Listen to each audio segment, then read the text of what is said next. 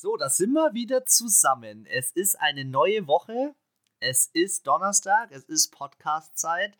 Es ist Zeit für Week 2 und jetzt werden äh, Nägel mit Köpfen gemacht, weil jetzt kommen die Spiele, wo sich gezeigt hat, waren das Überraschungen in der ersten Woche oder haben wir jetzt äh, solide äh, Divisionsführende? Und das kann ich nur herausfinden, wenn ich äh, Anna mit ins Boot hole. Hello again. Hello, hello. So, wir haben die erste Woche rum. Wir haben äh, sie gut überstanden, den ersten Podcast, äh, den ersten Spieltag, die ersten Überraschungen. Viele Punkte gab es am ersten Spieltag, viel Passing, viele Fumbles. Schauen wir mal, was es am zweiten Spieltag mit sich bringt. Wir haben heute wieder eine Prediction für euch, wie der Spieltag so ausgehen könnte. Wir haben noch keine Bye Week, alle Teams am Start. Und ich würde einfach mal direkt mit dem Donnerstagsspiel in diese Runde reinstarten. Ähm, das Donnerstagsspiel in einer Division, die letztes Jahr ja so ein bisschen ja, ihre Probleme gezeigt hat. Oder? Wie siehst du das? Ja, ich glaube, jeder, der den Podcast länger hört, weiß, wie ich dazu stehe. Wer kein Positivrekord hat, sollte auch nicht an den Playoffs teilnehmen. du darfst mal in dieses Spiel reinstarten und ich snack mal noch meine Banane zu Ende. Jo, gönn dir. Ähm, ja, also die New York Giants sind zu Hause beim Washington Football Team. Ähm, haben letzte Woche äh, zwar gegen die LA Chargers verloren mit 20 zu 16, aber fand ich trotzdem, haben sich gut geschlagen. Man muss halt einfach sagen, es ist nicht das ähm, Offensivteam. Sie sind defense-lastig, defense ausgelegt. Das sieht man jetzt auch. Gut, die aktuelle Statistik im Ranking, wer wo sitzt, ist jetzt nicht noch nicht aussagekräftig nach dem ersten Spieltag, aber man sieht schon, die Defense ist aktuell auf Platz 2 und die Offense auf Platz 30 von Washington. Das zeigt natürlich schon, dass die Defense sehr stark ist, aber offensiv halt nicht. Und wenn du so ein krasses Delta hast zwischen deiner Defense und deiner Offense, dann bist du in der Mitte halt meistens so mittelmäßig. Ähm, ja, die Giants. Jetzt wird hier aber mit den Fachbegriffen um sich geschmissen. Ja, ja schau, schau mal an. Ähm, die Giants auch offensiv nicht so stark, defensiv auch nicht so stark. Deswegen sehe ich hier das Washington Football Team auf jeden Fall schon weiter vorne, weil einfach die Defense-Arbeit wesentlich stärker ist als von den Giants und die Offensive dann um Tyler Heinecke vielleicht doch noch ein bisschen mehr Power, ein bisschen mehr Bock, ein bisschen mehr Spirit hat als jetzt ähm, die von den Giants. Wir haben es letzte Woche gesehen Danny Dimes funktioniert so, naja, Saquon Barkley ist jetzt auch noch nicht so richtig da, wovon man aber irgendwie so auch mehr ausgegangen ist, sage ich jetzt mal. Ja, also für mich hier schon Washington eher, ähm, eher vorne dabei. Also ich bin da bei dir. Letzte Woche hat es noch nicht so das ist noch nicht so geflutscht, wie man so schön sagt, mhm. bei den Giants. Und die Giants müssen mehr auffahren, also mehr Verbesserung und mehr Upgrade zeigen als ähm, das Footballteam, die ähm, ja eigentlich mit, mit Ron Rivera ein gutes Spiel abgeliefert haben. Zwar offensiv ihren Struggle hatten, aber ich glaube auch, dass es hier eher Low-Scoring wird, weil so wie das letzte Woche ablief, sind die noch nicht so ganz im Knick ähm, die zwei Mannschaften, die beide Probleme haben werden diese Saison in dieser Division, weil ich glaube, dass die, dass die Dallas Cowboys hier auf Alarm unterwegs sind und auch die Eagles, die letztes Jahr so ein, so ein kleines Down-Year hatten, jetzt wieder loslegen. Ich sehe halt die, die, den großen Vorteil in dieser durchstrukturierten, starken, soliden Defense des Footballteams, dass die Giants und da macht auch ein Saquon Barkley nicht den, den Unterschied, ähm, dass es da ganz große Probleme geben wird. Ich, ich glaube da nicht, ganz, nicht, so, nicht so sehr und nicht so stark an das Washington Football Team und dementsprechend ähm, ja, sind meine Pferdchen äh, bei Washington. Ja, also meins auf jeden Fall auch. Jetzt wollte ich mal nochmal schauen in Direktvergleich, weil ich das in der Division schon immer irgendwie äh, interessant finde. Also letztes Jahr haben sie gespielt, äh, zweimal gegeneinander und zweimal haben die New York Giants gewonnen. Ähm, und insgesamt von 44 Spielen haben 15 Mal die das Washington Football Team und 29 Mal die New York Giants gewonnen. Aber man muss natürlich sagen, da ist ja noch ein ähm, Maining dazwischen gekommen in die Giants-Ära. Also ich sehe hier aber auf jeden Fall Washington Football Team ähm, vorne und ich glaube auch, dass es eher ein defensives Spiel wird.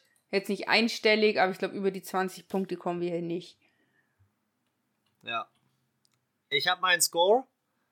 Ich schmeiße ihn gleich raus. Das Washington Football Team wird über 20 Punkte scoren. 25 zu 14 und die Giants haben wieder Probleme im Scoring. Ja, ähm, ich gehe ein bisschen weiter runter mit ein bisschen weniger Punkten, aber ungefähr ähnlicher Abstand und zwar 16 zu 7. Ich glaube, mehr als ein Touchdown mit einem Point auf der Touchdown wird es bei den Giants nicht geben. Okay. Ja, dann ab direkt in die nächste Partie. Ähm, nach welchem Plan gehen wir jetzt eigentlich gerade vor? Meine ESPN-Seite ist am Abschmieren. Ja, die geht auch nicht bei mir. Dann springen wir doch über die NFL-Seite rein. Und da ist das erste Spiel, das wir am Sonntag haben, wieder ein Divisionsgame. Ähm, die Patriots gegen die Jets im MetLife Stadium in New York. Gibt es hier die zweite Niederlage für eins der zwei Teams? Ja, sie wird es geben, aber die Frage ist, wird welcher Rookie Quarterback wird hier die Nummer ähm, gegen die Wand fahren? Ich glaube persönlich mehr an Mac Jones. Ja. Ich glaube, dass der Umbruch bei den Jets, äh, der wird sich noch ein bisschen in die Season reinziehen. Mhm. Und ähm, diese Symbiose, ähm, die sich da so langsam am entwickeln ist zwischen Billy B und Mac Jones, ist da. Und auch die Firepower äh, der Patriots ist, ist höher. Ich finde, man, ja, also ich fand jetzt auch der Sieg gegen Miami war ganz knapp verloren. Und jetzt nicht, weil die Dolphins wesentlich besser waren oder die Patriots ultra Fehler gemacht haben. Also, und wir haben es ja im Podcast, letzt, äh, letzten Podcast gehabt. Mac Jones, bester, bester Starting Rookie mit dem besten Passer Rating. Also, er hat schon was drauf. Bei den Jets muss ich sagen, hätte ich mehr erwartet, weil die Panthers für mich nicht so ein schwieriger Gegner sind wie die Miami Dolphins. Und von den Jets war ich eher enttäuscht. Von den Patriots dachte ich mir so, hm, ja, blöd gelaufen halt. Und ja, ich meine, wer ist der Zack? Zach Wilson. Wilson. Hat er auch zwei Touchdowns, eine Interception, ist jetzt auch nicht so. Ja, und da fehlt halt noch ja, mehr. Da ist ja, es nicht nur eher. gesackt. Ja, genau. Die O-Line ist halt nicht so geil, die Defense ist halt nicht so geil. Da muss man sagen, die Patriots Defense ist halt doch ein bisschen besser. Auch ich sehe es hier schwer für die Jets, hier einen Sieg einzufahren. Es ist Football, alles ist möglich, aber so rein logisch würde ich jetzt schon und auch vom, von den Teamstats her und auch vom Coaching, muss ich leider sagen, bin ich auch jetzt wieder bei den Patriots dieses Spiel. Ja, ich finde ja Robert Sala als den neuen Coach der Jets, Mega. er macht einen guten Job und ähm, er hat aber halt auch viel Arbeit zu tun. Es ist halt nicht nur das offensive Coaching, wo er seine Aufgaben hat, sondern er war ja Defense Coordinator bei den 49ers und da sind für mich die noch größeren Baustellen. Für mich gehört die O-Line in Anführungszeichen auch zur Defense. Sie müssen ihren Quarterback schützen. Ähm, und da hilft dir nicht äh, ein, äh, ein 50-Yard-Pass oder viele Yards-Produktion. Sowas gewinnt nicht automatisch ein Spiel. Also ich denke, dass die Patriots hier ähm, nicht nur knapp, sondern sie werden klar die Nase vorne haben. Kleines Spiel. Quiz, wann denkst du, wann die Jets letzte Mal verloren, äh, gewonnen haben gegen die ähm, Patriots? Zehn Jahre? Nee, ganz so lang nicht. 2015. Gib mir acht. Ah, okay. haben die Jets in der Overtime also, 26 zu 20 gewonnen. Also ähm, lang ist her und ich denke auch nicht, dass äh, die Serie abbrechen wird. Ich denke, dass die äh, New England Patriots hier ähm, ihren ersten Sieg ähm, nach Hause mitnehmen können und die Jets leider äh, die 0-2 dastehen haben. Ja, bei mir geht's 21 zu 13 für die Patriots aus. Ja, ganz so hoch score ich sie nicht, aber 28, also 28 zu 14 für die Patriots. Okay. Dann ab in die nächste Partie. Broncos gegen Jaguars. Beides Teams, die unterm Radar für Playoffs laufen. Aber ähm, hier sehe ich das Problem beim Rookie-Quarterback, der, ich weiß nicht, der sicherlich in seinem Team schon angekommen ist, aber wahrscheinlich noch nicht so wie Teddy B, der das Team geführt hat, der es übernommen hat, der gezeigt hat, was, was funktioniert und was eben nicht funktioniert. Melvin Gordon funktioniert auf der Running Back Position. Die Receiver haben gar nicht schlecht eingeschlagen. Und dann hast du aber im Gegenzug dazu, ähm, wie ich es auch immer wieder sage, ein, ein zu frisches, ein zu junges und ein zu unerfahrenes Team für die NFL, ähm, wo ich ganz große Probleme sehe, dass sie dieses Jahr den vierten Platz verlassen oder mehr als sechs, sieben Siege einfahren. Time, also Zeit heilt nicht nur alle Wunden, sondern Zeit führt dich auch ganz gut in die NFL rein. Und ich glaube, dass die Jaguars ein, zwei, drei Jahre brauchen, um jetzt mit diesem Jahrhunderttalent auf den aufsteigenden Ast zu steigen. Ja, das altbekannte Problem ist ja nicht, du würdest ja nicht den erst Overall Pick als Team bekommen, wäre dein Team gut. Also du hast ja, ja, und Versagen, also das ist ja absolutes Versagen von 32 Teams auf den 32. Platz zu landen. Das heißt, das Versagen hängt nicht nur an einem Quarterback, an einem Running Back oder an einem Defensive End, sondern es hängt halt an der, in der Regel, würde ich behaupten, an mindestens 10 Positionen im Team, dass das so verheerend ist, dass ich nur ein, eins zu äh, letzte Saison was 15 Spiele ja. Und es liegt jetzt auch nicht. Saison war es eine krasse Klatsche. Es liegt jetzt auch nicht daran, dass jetzt halt nur der Quart nur, nur der Quarterback ausgetauscht worden ist und ein halbwegs vernünftiger Running Back da ist, sind halt immer noch 20 Positionen, die immer zu besetzen sind in dem Spiel. Mehr besser und schlechter besetzt teilweise und das dauert halt. Also äh, es wäre nicht Football, wenn äh, die Kansas City Chiefs einfach mit ihrer mit, oder die, die Tampa Bay Buccaneers, Tom Brady geht und dann kriegen die einen First Overall Pick mit dem Team. Das wäre ja unfair.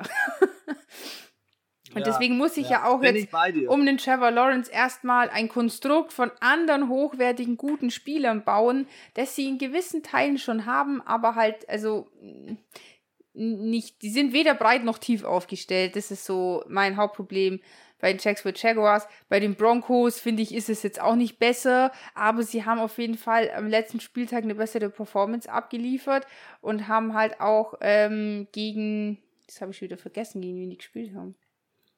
So schnell geht's. Die Broncos? Gegen die New York Giants. Ja, gegen, genau, gegen die Giants. Gut, ist jetzt, man muss jetzt auch sagen, es sind jetzt auch nicht die Brecher. Also lass mal die Broncos da mal gegen ähm, Kansas City spielen oder gegen die Titans oder gegen die äh, Cardinals, dann schaut das auch schon wieder anders aus. Aber ich denke halt hier in diesen Teams, die schwach letzte Saison abgeschlossen haben oder auch schwach jetzt starten, können sich die Broncos schon behaupten. Geht's aber hin zu mittel bis guten Teams, ähm, ja, denke ich, wird hier das über kurz oder lang jetzt auch nicht so erfolgreich sein.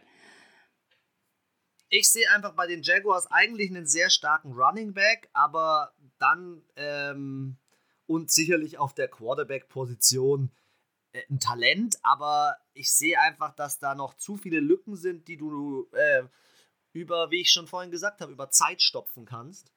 Und ähm, ja, dementsprechend glaube ich hier eher bei die Broncos werden diese Sache holen. Knapp, weil sie sich behaupten müssen äh, in Jacksonville. Jacksonville spielt zu Hause vor Fans. Ich glaube, dass Jacksonville schon die 20 Punkte scored, aber dass äh, Denver die 27 holt. Hm, also ich muss noch kurz überlegen, ähm, wen ich berufe. Äh, also nicht wen weiß ich schon, aber wie viele Punkte. Ja, also ich glaube, äh, werfen kann er ja. Ich meine, drei Touchdowns hat er dann doch gemacht, hat auch drei Interceptions. Das sollte er halt beim nächsten Mal lassen. Aber es ist auf jeden Fall die Qualität da, dass man auch ihm zutrauen kann, dass er mehr Punkte holt. Ähm, ich sage jetzt 30 zu 24 für die Denver Broncos. Wow, hohe Punktzahl.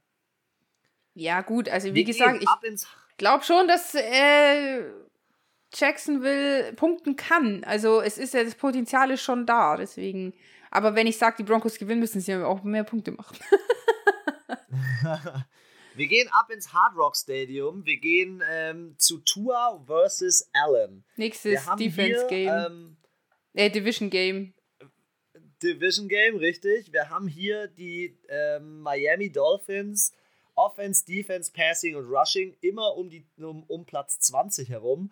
Ähm, wir haben aber in der Offensive von den Bills den zweiten Platz und im Passing den dritten Platz. Und ich, ich bin ein Tua-Fan, aber ich bin auch bei den Bills äh, sehr überzeugt, dass das eine Ausnahme war, was ihnen da gegen die ja. Steelers unterlaufen ist. Glaube ich auch. Weil ähm, das wird jetzt vom Coaching her äh, von Josh McDermott wird hier, wird hier angegriffen. Also ich kann mir nicht vorstellen, dass die das auf sich sitzen lassen. Ja. Ähm, Gerade in ihrer Division, wo sie jetzt es endlich mal geschafft haben, den, den ähm, Patriots mal äh, den Platz 1 streitig zu machen. Und ich will äh, einfach nicht glauben, dass Miami, die prinzipiell, würde ich behaupten, noch in der Umbruchphase sind, dass die ähm, es jetzt schaffen, also klar zum Ende der Umbruchphase, aber dass die es schaffen, den Bills, die, die eine richtige Konstanz und solide Art und Weise zu spielen reingebracht haben, sich punktuell verstärkt haben, dass die ähm, jetzt hier den Bills die Butter vom Brot nehmen und es schaffen, äh, erstens ihren zweiten Sieg und die zweite Niederlage bei den Bills. Das wäre schon episch. Also wenn, wenn, wenn die Bills mit 0-2 reinstarten, äh, da sieht es dann nicht mehr so rosig aus. Ja, also ich kann es mir einfach auch nicht vorstellen, einfach von der Qualität des Kaders, das Zusammenspiel der einzelnen Spieler in der Offense, in der Defense ist einfach über dem der Miami Dolphins. Die Dolphins sind nicht schlecht und die haben definitiv Potenzial, aber die Bills sind halt einfach in dieser Division und auch in der ganzen Conference sehr stark. Und wie du schon sagst, ich glaube, das gegen die Steelers, das war ein Ausrutscher ich meine, wenn ich mir das letzte Spiel anschaue, 56 zu 26 für die Buffalo Bills gegen Miami. Da gab es einen richtig schönen 50-Burger, aber richtig. Ähm, ja, sie können es. Man muss natürlich sagen, Divisionsspiele sind auch immer anders. Ähm, da ist in sich alles möglich, aber ähm, man muss dazu sagen, die Bills sind sehr stark in ihrer Division. Letztes Jahr 6 von 6 Spielen gewonnen und die Saints 6 von, Spielen, 6 von 6 Spielen und sonst keiner. Also das haben nur die zwei Teams geschafft und sonst niemand letztes Jahr, so viele Divisionssiege einzufahren. Und ich glaube, das wollen sie beibehalten. Und ich kann es mir auch nicht vorstellen, dass sie jetzt da zweimal so in die, in die vollen langen. Und auch Miami halt jetzt auch nicht die Patriots in, in den Boden gestampft, sondern mit 17-16 jetzt auch nicht der überkrasse Sieg.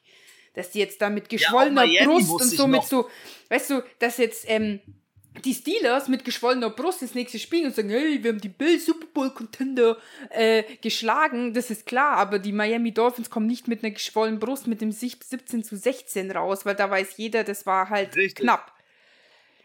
Richtig, Miami muss auf jeden Fall noch auffahren und auf jeden Fall noch äh, Entwicklung nach vorne ja. zeigen. Sehe ich ganz genauso, aber man, wie du es schon erwähnt hast, Divisionsspiele sind dann doch nochmal gefühlt anders.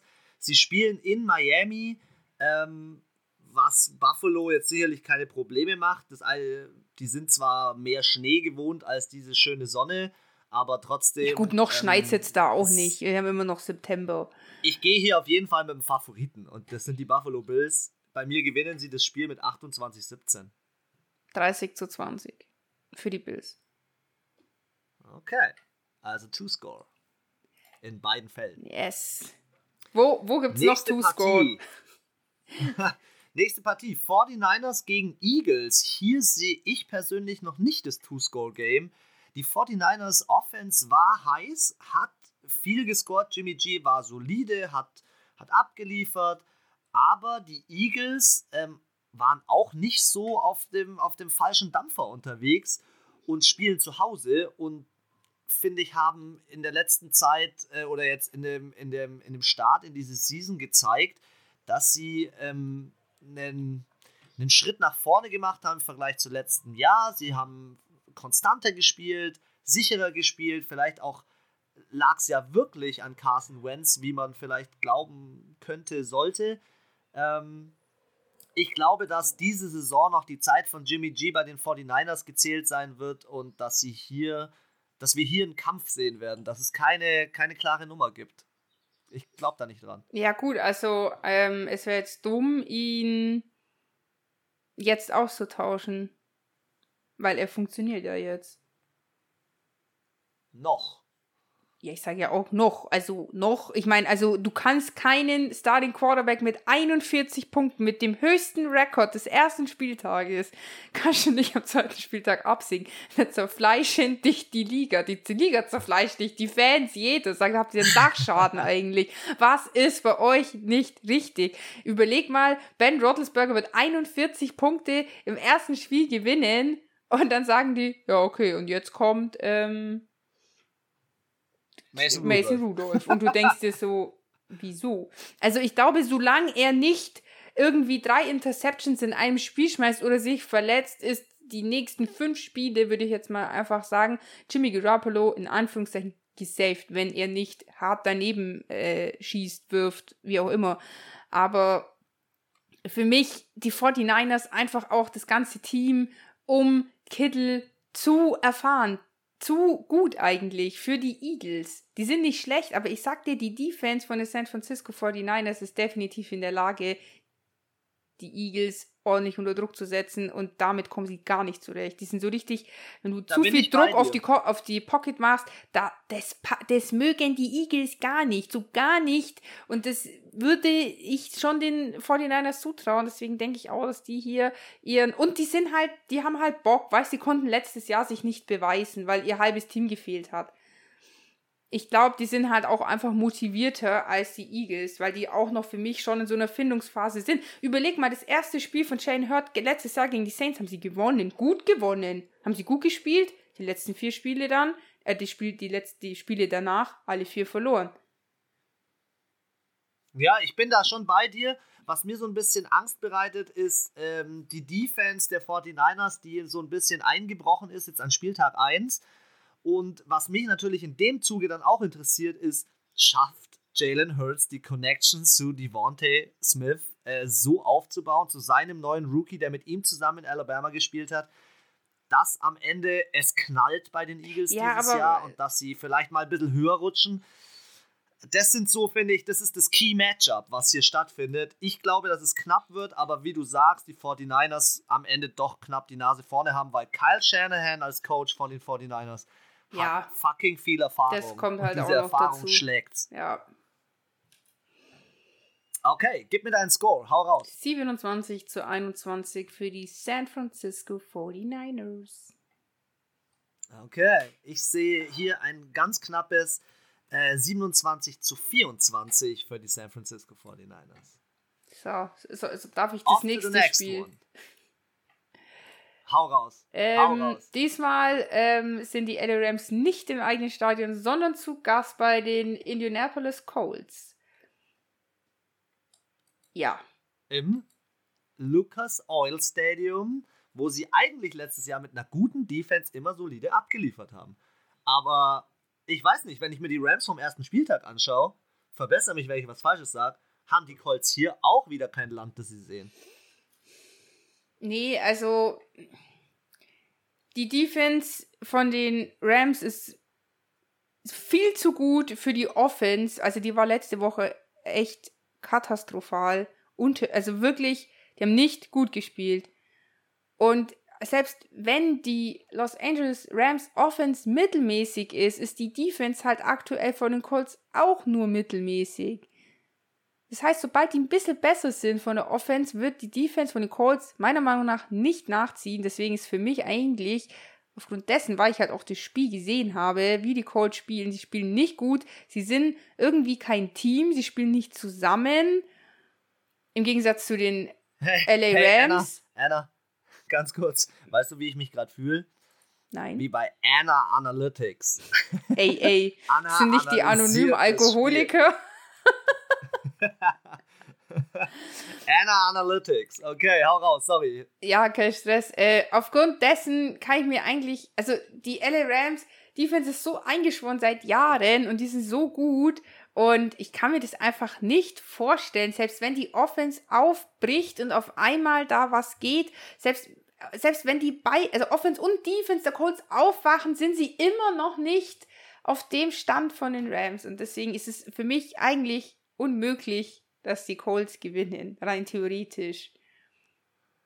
Ich sehe halt bei den Rams, ähm, wie du es auch schon in Worte gefasst hast, so eine Konstanz, so eine solide Art und Weise zu spielen. Sean McVay ist schon lange Coach dort. Sie hatten nicht die großen Veränderungen in dem Kader. Klar bei den Colts auch, aber was mich dann wiederum wundert und was mich auch schockiert hat, ist halt, dass die Colts Defense, die letztes Jahr echt rotiert hat und, und einmal umgerührt hat, die Liga, ähm, dass die nicht mehr da ist. Vielleicht ist es das Feuer, das äh, ich, hier Philip Rivers ja, ich glaub, äh, mit weil, in diesen ganzen Kader reingebracht ja, hat. Ich glaube, das Philip ist Rivers es. hat sicherlich, ja, ich glaube auch, das also vor allem fancy. offensiv fehlt für mich. Aber wie, wie kann es denn Energy. sein, dass Carson Wentz, Anna, wie kann es denn sein, dass Carson Wentz, und jetzt sage ich was ganz Böses, jedes Team kaputt macht? Ja, okay, es kann, das ist echt er, böse. Er und kannst es jetzt noch nicht er sagen. Er wirtschaftet die Eagles runter. Ja, jetzt. Er wirtschaftet die Eagles runter. Er wirtschaftet die Colts vielleicht runter. Ähm, er schafft es nicht. Er schafft es zwei Jahre hintereinander, immer verletzt zu sein in den Playoffs.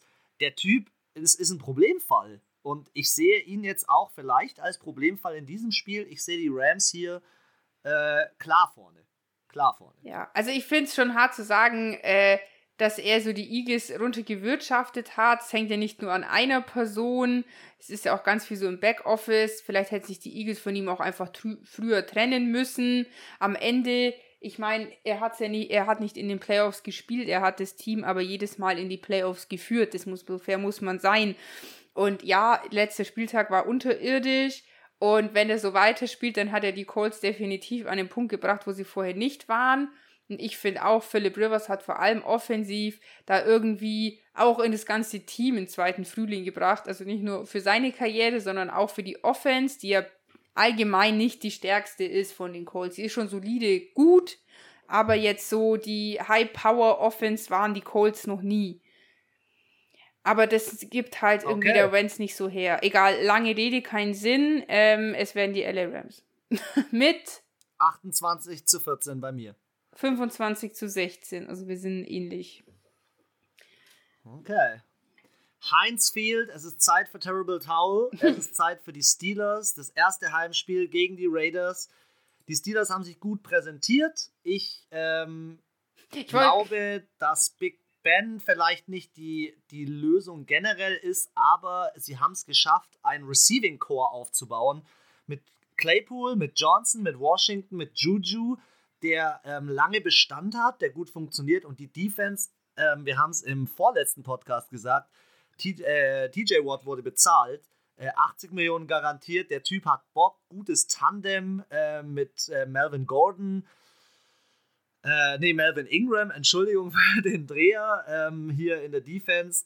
Ich weiß nicht, ob die Steelers äh, diese Nummer verlieren können. Also tatsächlich sind die, damals waren es noch die Oakland äh, Raiders äh, bisschen so das Kryptonit von den Steelers. Also im letzten Spiel haben sie verloren. Also von den letzten vier Spielen haben die Steelers nur einmal gewonnen. Ja, aber das war auch vielleicht ähm, dem geschuldet, dass sie, äh, äh du sagst es gerade, von der Örtlichkeit her, es ist halt lange Zeit an einem Fleck. Ähm, die Fanbase ist brutal, das Stadion ist brutal. Ähm, aber so vom Spielerischen her sehe ich bei den Raiders wieder nur das Mittelmaß. Und das Mittelmaß ähm, reicht halt einfach für die Playoffs nicht aus. Es reicht in ihrer Division schon dreimal nicht aus für, für, für groß äh, zu eskalieren, nachdem Teddy B jetzt auch wieder äh, die Broncos vielleicht auf ein neues Level hebt. Hm. Ähm, und die Steelers haben gezeigt, dass sie in der zweiten Halbzeit comebacken können. Und äh, ich bin ein großer Fan von Comebacks.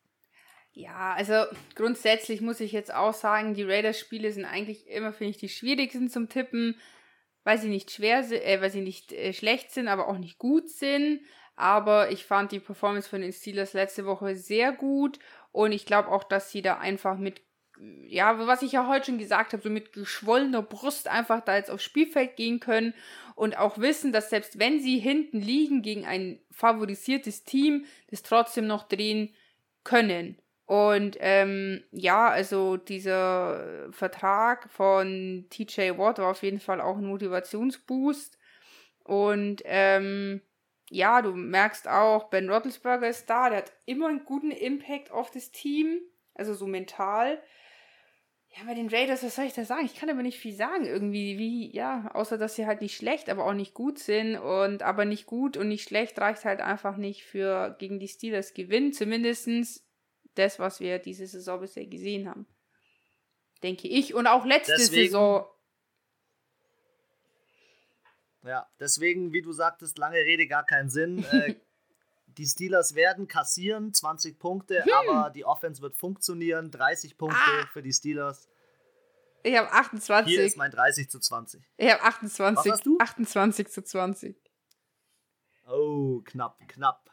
Sind wir mit der Nabel. Du sind auch sehr ausgesprochen einig aktuell. Ja, schauen wir mal, ob wir dieses Jahr äh, ein, äh, ein Spiel haben, wo wir ähnlich tippen.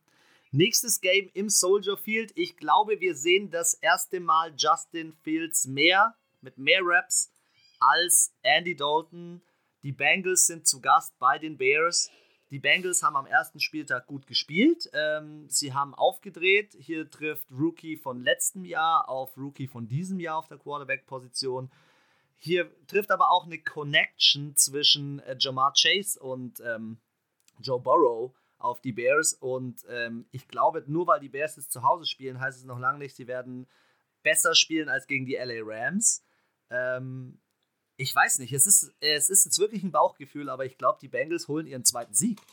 Ey, ich habe das auch.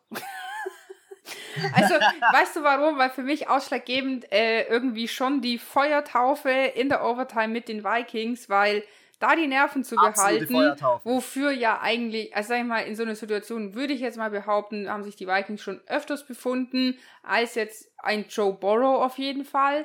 Und ähm, sie haben den hohen, also es gibt noch viel, was sie verbessern können. Und die, nein, die Bengals werden nicht gegen die Bills oder die Steelers oder von mir aus auch Packers Saints gewinnen, kann ich mir nicht vorstellen, aber auf jeden Fall gegen schlechte bis mittelklassige Teams, wozu die Chicago Bears gehören.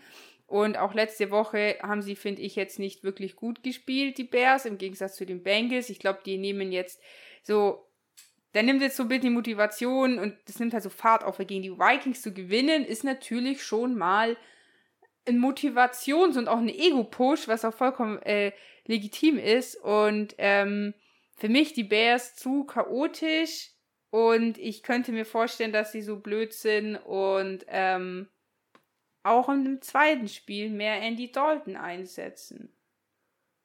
Das Coaching. Boah, also ich hoffe, dass sie es nicht tun, weil nicht nur die Fans fordern es zu Hause, sondern ich glaube einfach, dass der diese Freshness reinbringt, dieses Spiel umgestaltet und ich hoffe einfach nur für die Bears, dass sie diesen Step nach vorne machen, ähm, weil der Coach auch auf dem Hot Seat sitzt und da kannst du nicht mit einem Oldie, Oldie is not always Goldie, Du ja, musst jetzt hier mal du, neu. Manche kapieren neu das, also, umdenken. weißt du, den ihr Arsch, die obersten drei Hautschichten sind schon verbrannt. Weil so heiß ihr Sitz ist und sie checken es trotzdem nicht. Also, deswegen, ja. da würde ich mich jetzt nicht drauf verlassen. Ähm, ja, aber an sich auch äh, ein, ein ähm, sehr seltene äh, Konstellation. Das letzte Mal 2017 sind die aufeinander getroffen. Fünf Jahre, Mann. Krass. Also, äh, also zwei Teams. Die, die NFL-Season, sorry, die NFL-Season bringt immer wieder neue Highlights mit sich. Ja, nee, also es ist ja, ich glaube, das ist schon immer so berechnet. Also das sind dann, also das ähm, für diese Aufzeichnung, was ich habe, ist 2.1, 2.5, 2.9, 13, 17 und jetzt halt 21. Also die treffen eh sehr selten aufeinander. Also ich glaube immer so im 5 bis 4 Jahresrhythmus. Also auch eine besondere Zusammenkunft und dies äh, das nächste Mal wahrscheinlich erst wieder in vier bis fünf Jahren gibt. Das heißt, auch diese zwei Quarterbacks werden voraussichtlich sich nie wiedersehen, außer in den Playoffs vielleicht mal. Dein Tipp. Also bei mir haben die Bengals die Nasen vorne. Die Nasen. Alle Nasen des Teams.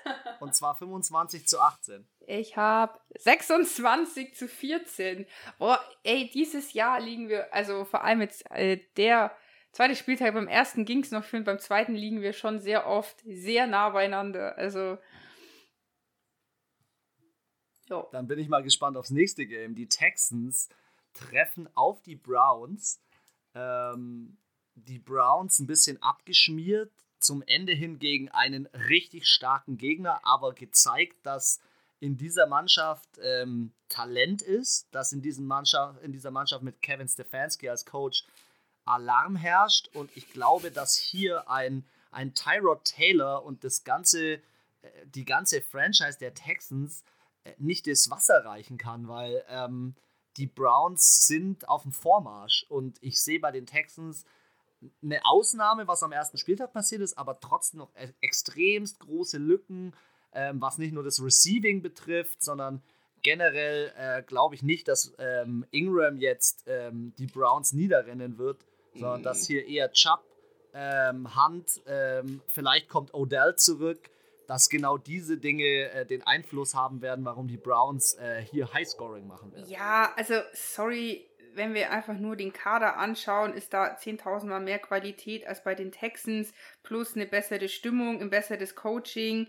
Ähm, ich sag's dir, wenn der, wenn der Coach von den Browns genauso vorgeht wie gegen den Chiefs, wie gegen die Chiefs, dann rammen die die umgespitzt im Boden rein. Also, sorry, die haben ja nicht ansatzweise Defense, die Power, dass die einen Nick Chubb und im Kareem Hunt auch nur irgendwo ein Millimeter äh, aufhalten. Ich kann mir das nicht vorstellen. Die nee. Defense ist viel zu schlecht von den Texans. Viel zu schlecht. Die waren auch ja. nicht, beim letzten Spiel auch nicht gut. Sie sind Defense Platz 30, die Texans aktuell. Sehe ich ganz genau. Und dafür ist also die bin ich voll bei dir. Offense ist ein halt klares Game. Sorry, wenn hier die Texans gewinnen, dann habe ich mich hart verschätzt und dann äh, sind die definitiv äh, auch zu mehr äh, fähig. Aber ja. War es, wäre, auch, es wäre ein extremes Upset. Es wäre ein extremes Upset. Ja, man muss auch sagen, also jetzt wirklich gut gespielt haben sie jetzt letzte Woche auch nicht. Es war schon okay, aber gegen das Team ist es jetzt auch keine Herausforderung.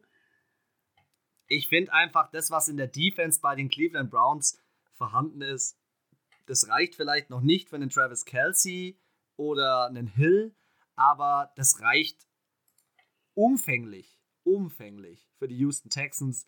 Ähm, ich gebe dir auch gleich mal einen Score. Das wird äh, Outscoring Game 35 zu 16 für die Cleveland Browns. Du machst mich fertig. 32 zu 18. okay. Wie viel? 32, 18? Ja. okay, das nächste äh, Spiel ähm, in Carolina darfst du gerne ankündigen. Bei mir geht's äh, kurz auf die Pippi-Box. Tu das. Ähm, ja, ich muss mich jetzt auch erst kurz zurechtfinden.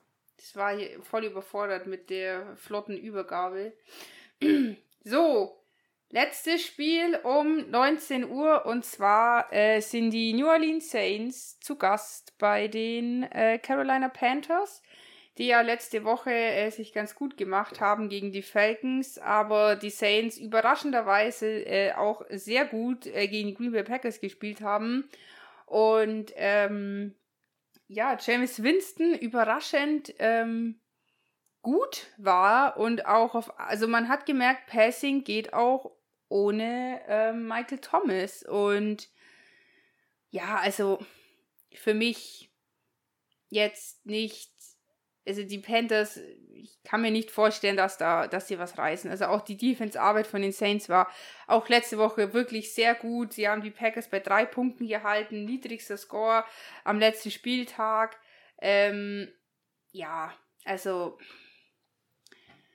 ja, ich kann, also was soll, was soll ich da noch sagen? Also, ich meine, die Saints sind halt einfach auf allen Positionen besser. Also defensiv, offensiv, im Rushing, im Passing. Ähm, ja, ich glaube jetzt nicht, dass hier. Also ich weiß auf jeden Fall, dass der, dass der Wechsel zu Sam Darnold eine gute Entscheidung war. Ja. Es war richtig. Ähm, ich bin überrascht, wie gut der Wechsel zu James Winston war. Ähm, sie waren sich aber scheinbar sehr sicher. Ähm, auch vom Receiving ohne Thomas fand ich die Leistung ja. sehr gut. Also bin ich, bin ich echt überzeugt. Vor allem, weißt Und, du, Entschuldigung, ähm, muss ich ganz kurz sagen, wusstest du, dass ein Rookie, der jetzt im zweiten Jahr ist, die zwei äh, Passing-Touchdowns gemacht hat? Nee. Ja, aber ich mir gedacht habe, so, wo, wo, wo kommt denn der jetzt her? So, wer ist das? Und dann habe ich das recherchiert. Ja, Next Man Up? Ja, also. NFL ist Next Man Up und, und ich finde es gut, äh, wie die Saints äh, mit, mit Peyton äh, das hier vom Coaching her auch gemacht haben gegen die Packers. Ähm, sie richtig ja, mürbe gemacht und äh, ich glaube, dass sie dasselbe auch schaffen können ähm, gegen ein Team äh, wie die Carolina Panthers, wo es einfach nicht ausreicht, dass da der nächste Step gemacht wird in Carolina. Ähm, in dieser Division werden die Saints ähm, vorne mitspielen, wenn sie so weitermachen, wie sie letzten Spieltag gespielt haben. Ich sehe da ganz klar bei den Saints. Wie heißt der? Juwan Johnson. Okay. Aus okay. Oregon und ist jetzt Mer äh, Second merken, Season. Ah, das ist ein Tight End. Merken wir uns den Namen. Tight Ah. Ja, ja, das ist kein, das ist kein Wide Receiver, das ist Tight End. Ja, stimmt, doch, jetzt so. 96er Baujahr, hey. Aber Anna, auch die Verlängerung von Lattimore hat der ja, Defense nochmal richtigen Feuer Push. gebracht und, und ich sehe hier ähm, auch wieder ein Outscoring. Also letztes Spiel um 19 Uhr ist es, ähm, das wir jetzt tippen werden. Ich sehe hier ein 30 zu 10 für die Saints. 33 zu 14. Ich glaube auch nicht, dass die Defense so viele Punkte zulässt. Also. Nächstes Divisionsspiel. Oder? Nee, wir kommen, nee, wir kommen erst zu den Cardinals gegen die Vikings. Ja, Kein also sorry Leute, die Welt schafft alles, ungefähr alles schaffen wir, irgendwelche Smartphones zu erfinden und jeden unnötigen Rotz, aber es schafft keiner, dass ungefähr bei, es sind auf fünf verschiedenen NFL-Seiten fünf verschiedene Reihenfolgen für die Spiele. deswegen ist manchmal ein bisschen durcheinander deswegen, bei uns. Aber deswegen kommen wir jetzt zu einem richtig guten Team vom ersten Spieltag, den Cardinals, ähm, einem richtig guten Team für, für diese Season. Unterschätzt dieses Team nicht. Sie werden hier in diesem Spiel ähm, Mike Zimmer, dem Coach von den Vikings, Probleme machen, weil ähm, ich glaube einfach, dass Justin Jefferson und Adam Thielen nicht ausreichen für die Cardinals, weil die Cardinals ähm, sie haben sich an den wichtigsten Positionen verstärkt und genau das hat sich am letzten Spieltag gezeigt. Ja, sie haben es geschafft, den Titans Stress zu machen, die, ähm, die den Derrick Henry ähm, jahrelang irgendwie von der Leine gelassen haben und irgendwie ist er jetzt im Käfig, oder? Ja, also ich glaube auch, dass es ähm, auf der einen Seite spielerisch sie sehr gut gespielt haben letzten Spieltag plus unfassbar gutes Coaching und das war auch so ein bisschen vielleicht das Problem von den Vikings, nicht nur spielerisch, dass sie da so ein bisschen das vielleicht auch auf die leichte Schulter genommen haben, weil äh, Joe Burrow war verletzt, bla, war letztes Jahr auch nicht so geil. Pack mal schon, mach mal schon. Wir sind schließlich der Hauptgegner von den Green Bay Packers, so nach dem Motto. Haben wir halt da jetzt ein bisschen kassiert, haben sich auch gut zurückgekämpft, muss man auch sagen, aber hat halt nicht gereicht. Und ähm, die Cardinals auf jeden Fall ein riesiges Standing hingesetzt. Die Andrew Hopkins funktioniert äh, brutal. Auch, glaube ich, zwei Catches, also zwei Touchdowns gemacht, auch wieder in so eine, in so eine, also auch in so eine Doppeldeckung in rein. So Fenster. Ja, wo ich mir so denke, so also dass der eine ja. da hinschmeißt und der andere den da fängt, das ist echt gefährlich, aber halt, die können es halt einfach. Und das ist halt der Unterschied. Und dann noch defense-technisch brauchen wir jetzt auch nicht reden. Die haben auch wirklich so, also auch defense-mäßig ja aufgedreht an dem Spieltag letzte Woche. Ähm, aber auch äh, Minnesota hat Probleme. Also ich habe es letztes Jahr schon beobachtet, was die für Probleme haben. Dieses Jahr zieht sich das irgendwie ja, weiter es durch. Sind jetzt keine, sie sind nicht. Ich, es sind Probleme, es sind keine essentiellen Probleme, sodass man sagt, oh mein Gott, die rutschen jetzt in so eine äh, 32 bis Platz 22 ab und sind jetzt da irgendwie hoch im Draft. So schlimm Probleme nicht, aber so, dass sie halt aus dieser, ich würde mal sagen, so zwischen dieser Top 20 und Top 10 so irgendwo so untergehen. Also in die Top 10 schaffen sie es nicht. Und ähm, sie haben gute Tage, aber halt auch schlechte Tage. Und ich glaube halt, dass der nächste Spieltag für sie kein guter Tag sein wird. Und die Cardinals sind zu stark und die Cardinals sind heiß as fuck, Alter. Für mich eins der, ja, der hottesten Teams in der ganzen Liga. Der Vogel brennt. Die, äh, ich finde, Kirk Cousins ist nicht mehr ähm, so heiß im Kurs, wie er mal vor zwei Jahren war. Ja. Delvin Cook muss auf jeden Fall in den Races um den, äh, um den Running Back-Titel ähm, nochmal noch mal aufschüren. Er ist ein guter, aber ähm, in diesem Spiel werden sie die Nase hinten haben mit einem Score. Ich habe hier ein 21 zu 14 für die Arizona Cardinals. Ich habe 28 zu 20, weil ich glaube, dass die äh, viel punkten werden So die ganze Saison. Ich glaube, die sind jetzt richtig eingespielt in der Offense. Okay. So. Dann haben wir jetzt im, im Raymond James Stadion in Tampa das zweite Heimspiel, zweiter Spieltag. Die Bucks äh, haben wieder ähm, ja, die Möglichkeit, mal wieder ein High-Scoring-Game rauszufahren, denn die Falcons hatten Struggle am ersten Spieltag. Sie werden auch jetzt wieder Struggle haben. Ich, für mich braucht man über dieses Spiel nicht lange reden. Man braucht auch über die Mannschaften nicht lange reden, weil die Bucks sind für mich wieder Super Bowl-Contender.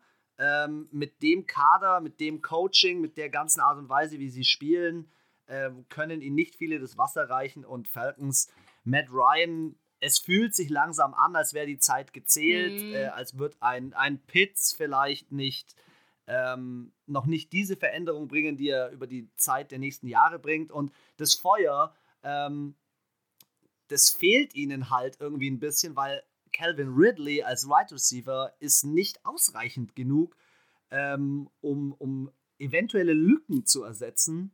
Ähm, ich sehe die Bucks hier ähm, mit einem ganz klaren Sieg vorne. Ja, also wie du schon gesagt hast, da brauchen wir jetzt gar nicht lange drüber reden. Ist für mich offensichtlich, vor allem nach der wirklich schlechten Leistung der Falcons letzte Woche, die haben nicht mal einen Touchdown gemacht. Ähm, ich glaube, äh, das wird für die Buccaneers auch keine Herausforderung. Ich könnte mir sogar vorstellen, dass sie so weit gehen und ihren Kader runterfahren. Ähm, so nach dem Motto, ich spiele jetzt mal vielleicht mit meinem zweiten Quarterback ab Hälfte ähm, ich glaube einfach, dass die Falcons gerade keine Herausforderung sind. Also weder für nee. die Bucks noch für die Saints in der Division. Also ähm, irgendwie ist es so wie so ein kleiner Hundewelpe, der sich auf den Rücken legt und sagt, bitte streichel mich. Also so bitte, äh, hier hast du die Punkte, ich gebe sie dir gerne. Also es ist so, es fehlt alles, es, es fehlt der Bock, es fehlt irgendwie eine Teammentalität es fehlt vernünftiger Ersatz für Julio Jones und es fehlt einfach gute Spiele und irgendwie, ich glaube auch nicht mehr, also wirklich nach dem letzten Spiel, sie haben genau da angefangen, wo sie weitergemacht haben und ähm, wenn hier ein Upset kommt, dann haben die Tampa Bay Buccaneers, ist irgendwas passiert. also da gab es da Massenkarambora, ich kann es gar nicht aussprechen. Beim Rauslaufen gab es dann irgendwie äh, Massenauflauf und die sind alle gegeneinander gelaufen und haben 18 Gehirnerschütterungen. Also sonst ja. gewinnen die nicht und für mich gewinnen die, äh, geben die Tampa Bay Buccaneers nicht so viel Gas, um ihre Ressourcen und ihre Spieler zu schonen. Deswegen wird es ein äh, leichtes, leicht, leicht flockiges, aber aussagekräftiges 23 zu 9 für die Tampa Bay Buccaneers. Oh, unter 10 Punkten. Bei mir wird es ein Highscoring von den Tampa Bay Buccaneers. Sie machen Statement. Statement Win. Äh, Tampa Bay gewinnt 40 zu 18 dieses Spiel und wir haben den ersten 40 Burger an diesem Spieltag. Lass uns auf äh, 22.25 Uhr springen. Hier haben wir die Titans gegen die Seahawks. Titans gebeutelt äh, aus dem letzten Spiel raus. Ähm, die Seahawks im Lumen Field zu Hause jetzt das erste Mal. Ähm, der Kaugummi lief ganz gut oh. am ersten Spieltag für also, die Seahawks. Und ähm, vielleicht ist Russell Wilson am Anfang der Saison ziemlich heiß, oder? Also ich muss sagen, ich bin ja froh, dass ich nicht der, ein, nicht der einzige Mensch bin, weil auch Björn Werner meinte, ob dass äh, den Jan Stecker, der mit ihm co-moderiert hat, auch immer so triggert, wie Pete Carroll sein Kaugummi kaut und es triggert mich hart. Ich verstehe nicht, der muss ja irgendwie Kieferschmerzen des Grauens haben, so was der da eine Masse an Kaugummi kaut in einer Geschwindigkeit, hey, mit einem das ist abartig, wie so eine Nähmaschine. ja, ich äh, muss sagen, die Defense ähm, von den Titans muss jetzt aufstehen und ein Statement holen, ähm, weil die Offense reicht scheinbar nicht aus. Ähm, Derrick Henry muss sein Spiel erneuern, gerade gegen eine Seahawks-Mannschaft, die viele Spieler verlängert hat, wie Adams, Dunlap. Ähm, hier ist gut äh, Secondary ähm, und aber auch gut äh, die 4-3-Defense am Start ich glaube, dass die Seahawks ähm, trotzdem, weil sie zu Hause sind, auch hier nochmal ähm, punkten werden und äh, den Titans ein bisschen Probleme in den, in den Start in die Saison geben, weil die Titans, ich hatte ähm, Tannehill auf der Quarterback-Position beim Fantasy Manager und äh, muss sagen, Oh, Junge, jetzt kommt eine harte Saison. Du hast letztes Jahr aufgefahren. Ähm, jetzt musst du bitte auch nachliefern und nicht nur ähm, einfach deinen Stiefel durchziehen. Also ich glaube, die Seahawks haben hier ganz knapp die Nase vorne. Ja, also wenn man jetzt mal so auf die Stats schaut, sind offensiv die Titans auf Platz 3 und defensiv auf 28. Seahawks offensiv auf 17, defensiv auf 22. Also haben wir wieder die einen sind ein bisschen Defense stärker, dafür die anderen in der Offense. Man muss ja sagen, sie haben jetzt ja auch nicht, äh, die Cardinals haben halt auch brutal gespielt am ersten Spieltag. Also ich weiß jetzt nicht, ob auch den Titans ähnlich wie den Bills das jetzt nochmal passiert. Und man muss halt auch sagen, sorry, die Seahawks haben jetzt nicht unbedingt gewonnen, weil sie brutal gespielt haben, sondern weil die Colts halt auch einfach echt richtig schlecht waren. Also das war schon so ein mm. Sieg auf dem Silbertablett von den Seahawks. Sie mussten sich nicht wirklich anstrengen. Die, die. Ja, das stimmt haben sich halt. Stimmt, ähm, ich stimme dir zu. Die, die Colts haben sich schon so sehr, waren schon sehr, sehr, ja, sie haben schon die Punkte so gegeben. Die Titans mussten schon mehr fighten und die, wie gesagt, die Cardinals haben ultra gut gespielt. Deswegen für mich leistungstechnisch beide ungefähr gleich und beide auch genauso verletzt, also ähm, wie soll ich das sagen, anfällig für Fehlerchen. Fehlerchen machen für mich die Seahawks eher in der Defense, was äh, einem Derrick Henry zugutekommen könnte. Fehlerchen machen aber auch die Titans, auch finde ich so in der Defense. Gegen den Tyler Lockett und DK Metcalf. Genau, auch in der Defense. Jetzt Frage ist halt, äh, wer macht mehr Fehler oder ähm, ja, was ist schlimmer, wenn Derrick Henry durchbricht oder wenn Tyler Lockett einen Ball fängt? In der Regel läuft er nicht weiter, sondern wird dann nochmal von dem anderen halt zu Boden gerissen. Wenn der Derrick Henry einmal durch ist, ist er durch. Dann kriegst du ihn schwer wieder auf den Boden, vor allem weil er dir deine Seele raubt durch äh, einen richtig schönen Stiffy. Deswegen, es ist für mich beide Teams aktuell nach einem Spieltag ungefähr leistungstechnisch auf dem gleichen Level, sowohl die Quarterbacks als auch, mal die einen sind besser im Rushing, die anderen besser äh, im, im Passing personell aufgestellt. Trotzdem glaube ich, dass die Titans das nicht auf sich sitzen lassen wollen und knapp mit 25 zu 23 gegen die Seahawks gewinnen. Die Seahawks haben bei mir auch 23, aber die Titans nur 20. Hm, Deswegen auch knapp. die Seattle Seahawks hier. Ja. Zweites Spiel, 22.25 Uhr sind die Cowboys gegen die Chargers im SoFi Stadium. Das erste Heimspiel für die Chargers. Ich glaube, sie wollen es auch nicht verlieren. Justin Herbert vor einer Kulisse, die äh, dir, die, dir die Ohren schlackern lässt. Aber Dak Prescott ist back im Business. Die, äh, das Triple in der Offensive, im Receiving bei den Cowboys ist stark. Siki Elliott äh, macht mir immer noch Sorgen, aber ich, ich vermute einfach mal, dass Keenan Allen das nicht allein reißen wird äh, bei den Chargers und auch, dass ein Justin Herbert noch nicht ausreicht, um einem Comebacker Dak Prescott hier das Wasser zu reichen. Ich habe hier die Cowboys, weil die Cowboys, sie ähm, haben einen soliden ersten Spieltag, ein solides erstes Spiel abgeliefert. Und ich bin ähm, begeistert von, ja, von, dem, von dem Sprung nach vorne. Sie haben den Sprung nach vorne gemacht und dieser Sprung wird sich auch in diesem Spiel zeigen. Ja. Oh, hier, hier kriege ich, hier krieg ich keine, keine, keine Unterstützung, glaube ich. No support, sorry. Nee, ähm, ich, ja, die Dallas Cowboys haben sich gegen Tampa Bay Buccaneers gut geschlagen, muss man sagen. Sie haben zwar trotzdem verloren, ähm, aber es war auf jeden Fall eine bessere Leistung als sonst. Die Dallas Cowboys haben aber auch die Angewohnheit, gegen vermeintlich schwächere, schwächere Teams auch sich der Leistung anzupassen und dann auch schwächer zu spielen. Das größte Manko bei den Dallas Cowboys sehe ich, dass ich nicht denke, dass sie fähig sind, die doch sehr gute und ähm, starke Offense unter Kontrolle zu bekommen. Weil jetzt überleg mal, sie haben trotzdem 20 Punkte bei Washington gemacht. Eins der besten Defenses, eins der heißesten Defense-Teams auch in der Liga, finde ich.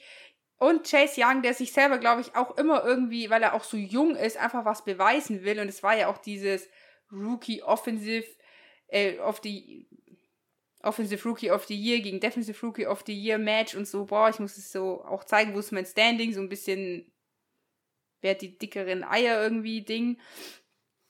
Ja, bei den Cowboys, die Offense funktioniert für mich nur so mittelmäßig, die Defense funktioniert für mich auch so okay und es funktioniert halt bei den Chargers alles, sowohl die Offense als auch die Defense halt irgendwie ein bisschen besser. Da ist halt ein Joey Bosa, der halt auch jetzt Bock hat und ja, ich frage mich, ob ein Joey Bosa ausreicht und ob das im Gesamten ausreicht, auch vom Coaching her.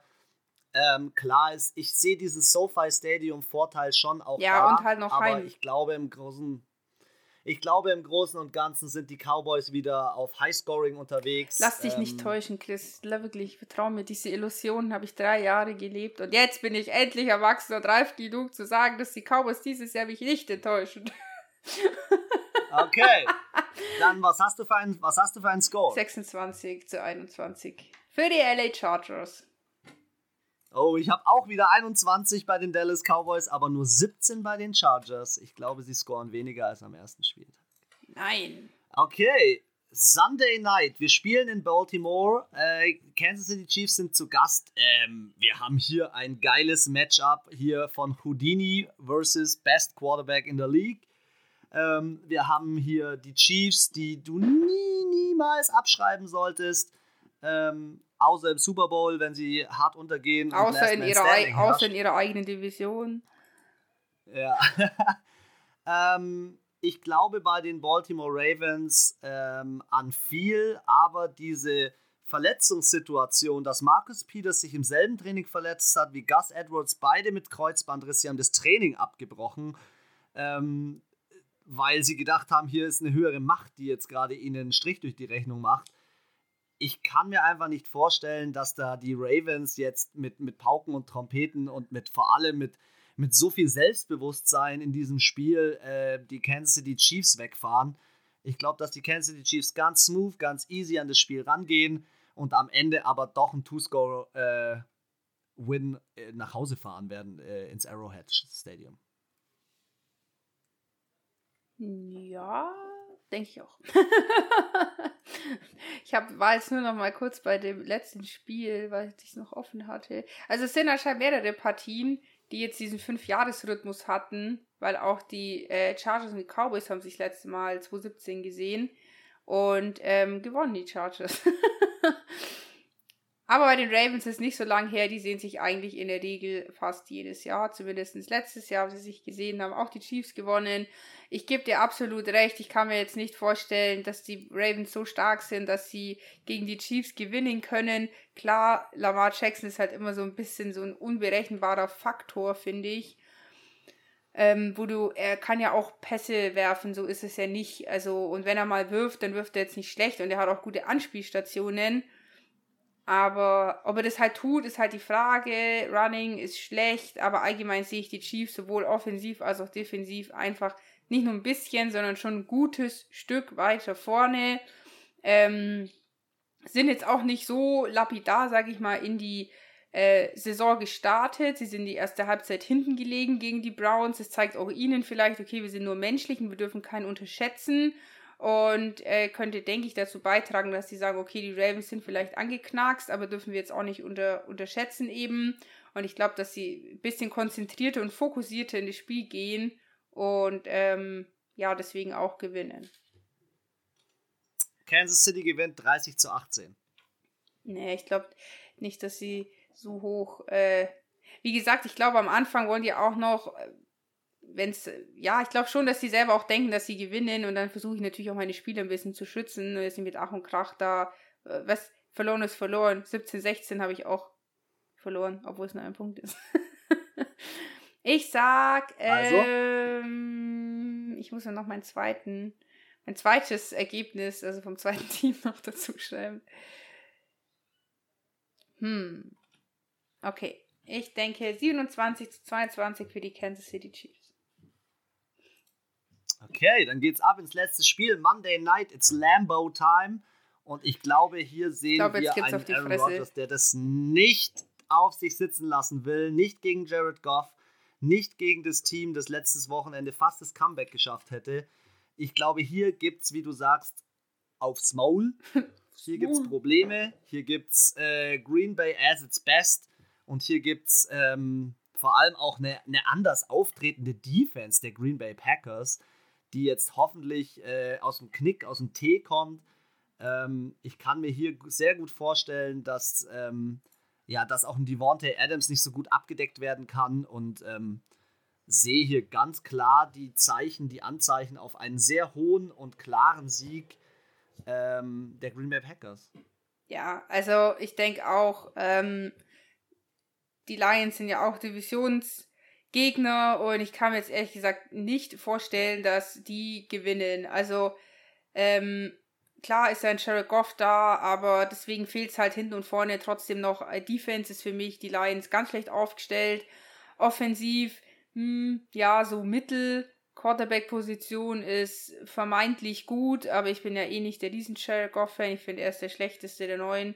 Und ähm, ja, ich sehe auch auf jeden Fall die Packers vorne. Ich glaube nicht, dass die sich das sitzen, also diese Niederlage auf sich sitzen lassen, vor allem nur von den Saints. Es ist halt einfach immer dieser Spleen zwischen diesen beiden Teams, sind halt die Besten in der NFC. Und ähm, das ist schon seit Jahren so eine Streitigkeit. Wenn du da verlierst, es tut halt noch zehnmal mehr weh als irgendwie gegen den anderen aus der, äh, aus der Division oder aus der Conference. Und ich glaube, äh, er, er will, also er muss und er will auch zeigen, also Aaron Rodgers, dass er definitiv ähm, mehr drauf hat, als zwei Interceptions zu schmeißen. Und ich glaube, die rasten aus, die haben Bock, die wollen jetzt allen zeigen, hier sind wir und ähm, ja, die Lions haben, glaube ich, Green Bay Packers holen 20 Punkte mehr, sag ich. 33 zu 13. 35 zu 16. Ah, Chris, das ist unheimlich. Wir haben nur ein Spiel, ah, nee, zwei Spiele haben wir, glaube ich, anders. Und äh, sonst haben wir alle gleich und wir haben allgemeine Spiele alle sehr nah beieinander. Also ein paar, zwei, drei, also maximal fünf Punkte hoch oder runter Unterschied eigentlich nur.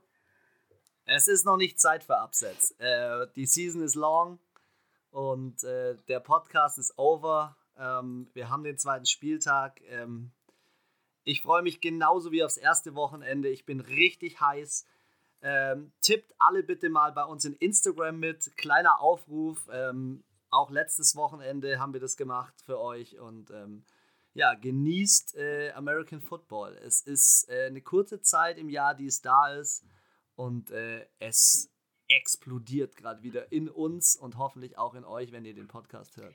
Und deswegen eins muss man noch Bleib sagen, äh, für die ganz schlauen Füchse ist euch vielleicht zwischen dem letzten und dem heutigen Podcast aufgefallen, hey, warte mal, die Raiders, die haben doch eigentlich noch gegen die, äh, ähm, gegen die Ravens gespielt. Wir haben es nicht vergessen, aber aus Zeitmangel mussten wir den Podcast leider etwas vorziehen und konnten das Spiel jetzt nicht mehr mit einbauen. Aber nächsten Podcast, also am Dienstag, nee, am Mittwoch, äh, müssen wir auch leider verschieben, weil ich im Urlaub bin werden wir das Spiel nochmal kurz für euch analysieren. Wir haben es nicht vergessen, aber nur, dass ihr schon mal Bescheid wisst. Das liefern wir nach. Habt eine gute Zeit, ein gutes zweites Wochenende. Habt äh, viel Spaß beim Football. Letzte Worte, as always. Anna, your time. Thank you. Ähm, ja, wie immer hoffe ich, ihr hattet äh, Spaß, habt gelacht und vielleicht auch geweint. Haha. Und ähm, wünsche ich auf jeden Fall äh, viel Spaß beim zweiten Spieltag und wir sind gespannt, was passiert. Was gibt es für wilde Turnovers? Was gibt es für Verletzungen? Was ändert sich äh, nachhaltig vielleicht an dem einen oder anderen äh, Spiel oder an dem Spieler? Und äh, wir sind gespannt, wie es weitergeht. Folgt uns auf Instagram und äh, genau, wir sind immer offen für Feedback. Und ansonsten wünsche ich euch ein schönes Wochenende. Viel Spaß und bis bald. Ciao.